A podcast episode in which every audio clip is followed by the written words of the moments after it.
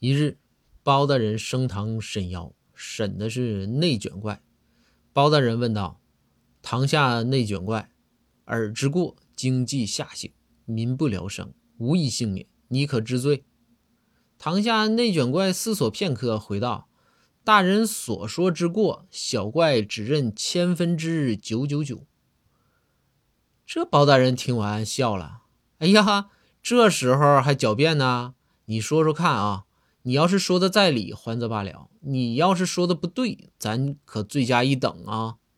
只见堂下内卷怪说道：“大人，无一幸免是从何谈起呢？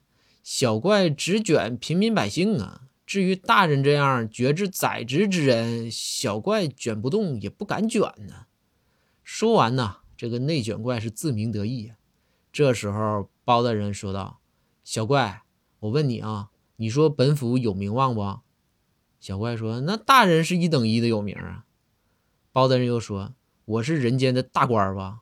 小怪说：“是啊，那肯定是啊。”包大人大声说道：“我都这么牛了，我还大半夜的加班伸腰，我这都不是九九六啊，我都零零七了，这不是内卷是啥呀？你都快卷死我了！来呀，左右。”把此怪铺平，给我用电熨斗啊，先熨十年，我看看效果。